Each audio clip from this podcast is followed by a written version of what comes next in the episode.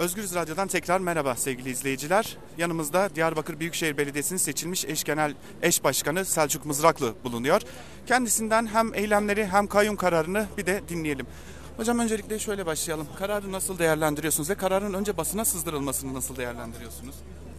Ya, öncelikle bütün dinleyicilere buradan selamlarımı Diyarbakır sıcağı ile beraber o sıcak selamları gönderiyorum. Ee, şunu bilsinler ki e, kayyımlık halka rağmen halk iradesine karşı, seçmen iradesine karşı bir sistem. Dünyanın hiçbir hukuk rejiminde, hiçbir anayasal düzeninde böyle bir uygulama yoktur. Ee, Türkiye'de e, özellikle HDP'li belediyelerle beraber bu Türkiye'nin gündemine girmeye başladı. Kayımı olağan kabul etmek mümkün değildir. Tamamen olağan dışılıktır. Olağanüstü sistemin, olağanüstü yasaların bir zihniyet olarak nasıl devam ettiğini, idareye nasıl hakim olduğunu çok net gösteren de bir durumla karşı karşıyayız. Yani esasında sadece İstan, e, nedir e, Diyarbakır'a, Van'a ve Mardin'e kayım atanmamıştır. Türkiye'deki sistem itibariyle baktığımız zaman eğer ki böyle bir uygulama burada yapılıyorsa bu demektir ki bir bütün olarak Türkiye'ye kayım atanmıştır. Yani Türkiye'deki bütün yerel yönetimlerin bunu bu minval üzere okuması gerekiyor. Çünkü bizler yani kişi olarak zaten e, bu hükmü gerektiren e, hiçbir durumumuzun olmadığı Yüksek Seçim Kurulu'nun icazet vermesiyle zaten belliydi. 31 Mart sürecinde kanun hükmünde kararnameler gerekçe gösterilerek birçok arkadaşımız e, görevli verilmedi. Aynı şekilde de e, birçok yerde e, AKP'nin adaylarının adeta kayımlaştırılarak burada bağlarda olduğu gibi, bağlar ilçemizde olduğu gibi bir kayım ataması durumu oldu. Şimdi 31 Mart'ta tamamlayamadıkları süreci bölgede tamamlamak istiyorlar. Yani üç büyük şehri atayarak dolayısıyla da büyük şehirleri de beraber düşündüğünüz zaman çok sayıda ilçeyi de beraberinde etkisizleştirmeyi düşünen bir anlayış var karşımızda.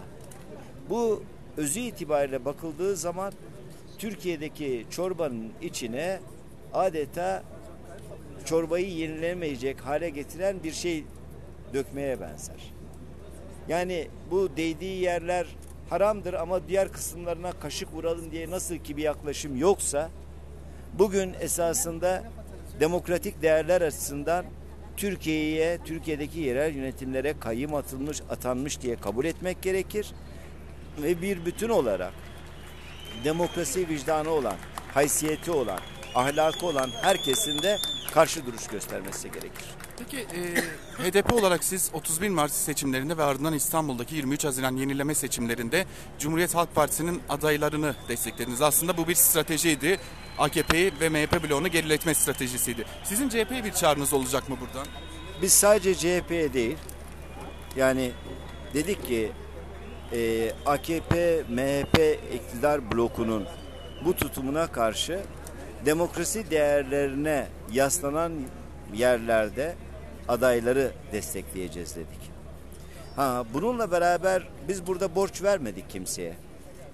Esasında burada demokrasi değerleri açısından bir tutum, e, bir e, yaklaşım ortaya koyduk ve adeta can suyu yaklaşımıydı bu. Şimdi burada bu borç verilmedi.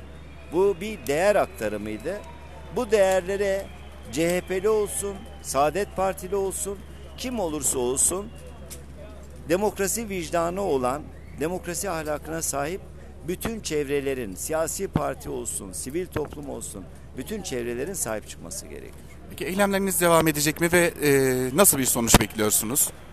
Şimdi eksik kalan bir kısmı da tamamlayayım. Geçmişte Adalet ve Kalkınma Partisi için kapatma kararı Anayasa Mahkemesi'nde tartışıldığı zaman da bizim tutumumuz demokrasi değerleri üzerindendi. Meclise başörtüsü ve inanç özgürlüğü temelli e, yasal düzenlemeler geldiği zaman da bizim tutumumuz yine bu çerçevedeydi. Yani burada biz e, hakka, hukuka, e, özgürlüklere işaret yapmıştık. Şimdi bugün bundan sonrasında bu hak gaspı ortadan kaldırılıncaya kadar bir, bu hak gaspını üreten mekanizma bir bütün olarak değişinceye kadar da bu ısrarlı mücadele devam edecektir. Bugün sadece ve sadece yerel yönetimlere kayım atanmasıyla beraber yerel yönetimlerdeki varlığımızı değil, insanlık vicdanımızı ve insanlık onurumuzu yitiririz. Eğer buna sessiz kalırsak, eğer buna sessiz kalırsak Türkiye karanlık bir türbülansın içine girer. Eğer buna sessiz kalırsak çocuklarımızın yarın e, özgür ve aydınlık e, bir Türkiye ile buluşması çok güçleşir.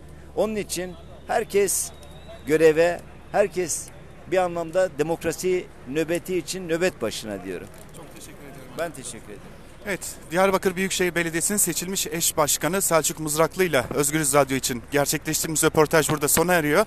Gelişmeler oldukça Özgürüz Radyo'dan aktarmaya devam edeceğiz. Şimdilik hoşçakalın.